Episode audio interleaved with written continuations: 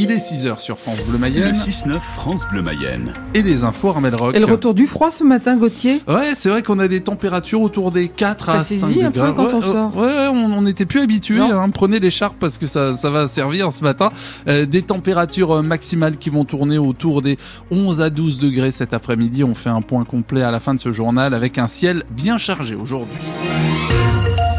Après les agriculteurs, la colère des apiculteurs, l'annonce de la mise sur pause du plan Ecofito leur fait craindre le pire. Ce plan Ecofito tel qu'il était en vigueur pourrait bien être un lointain souvenir. Il visait à réduire l'usage des pesticides de 50% d'ici 2030. Mise en pause à la suite des manifestations agricoles de fin janvier, les apiculteurs mayennais ne voient pas cette suspension d'un bon œil. Thierry Cocando produit, met en pot et vend le produit de ses ruches à Courbeveille.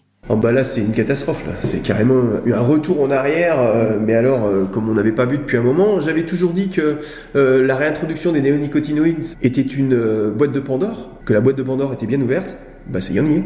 Voilà, c'est-à-dire que dès que dès qu'il y, y, a un souci agricole, le levier, euh, c'est c'est ça quoi. On se remet pas en question sur ce modèle. On voit qu'on arrive au bout du bout du bout. Et puis, ben évidemment, euh, nous, ce sont nos, pollinisateurs euh, qui, qui vont encore trinquer. Après, j'entends bien que nos agriculteurs sont comme nous, hein, ils défendent leur, leur beefsteak, et que ben derrière, il va bien falloir qu'on s'entende pour arriver, nous aussi agriculteurs, parce que je suis un agriculteur avant tout, à ce qu'on puisse s'entendre sur des modes de production.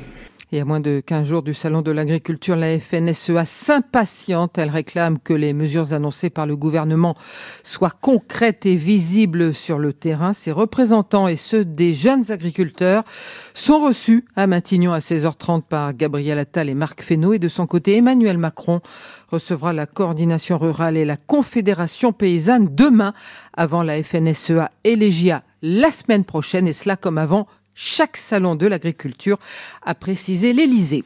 Après le zéro gaspillage, chez nous, Guillaume Garot s'est fixé une nouvelle mission. il veut remettre la précarité alimentaire au centre de l'attention du gouvernement. Le, le député mayennais va défendre demain, devant la Commission des affaires économiques, une proposition de loi appelée Territoire zéro fin, fin FAIM.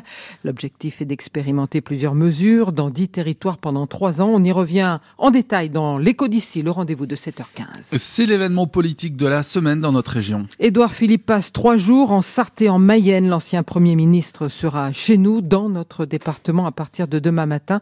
Sa première étape à Château-Gontier sur Mayenne pour rencontrer des chefs d'entreprise. Ce déplacement sous ce format long, 72 heures, pour prendre le pouls des territoires et de la population.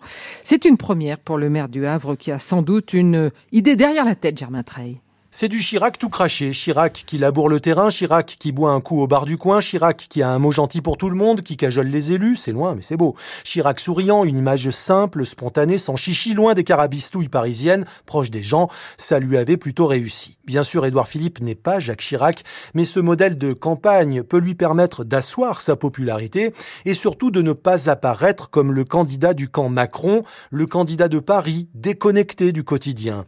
Car personne n'est dupe, l'ex-chef du gouvernement a bien l'Élysée dans le viseur, vu les circonstances politiques du moment avec la nouveauté Attal, Bayrou en embuscade, Le Pen en tête des sondages, il est quand même obligé de passer à la vitesse supérieure, de Château-Gontier à Goron, en passant par Méral, Luisserie et Saint-Berthevin.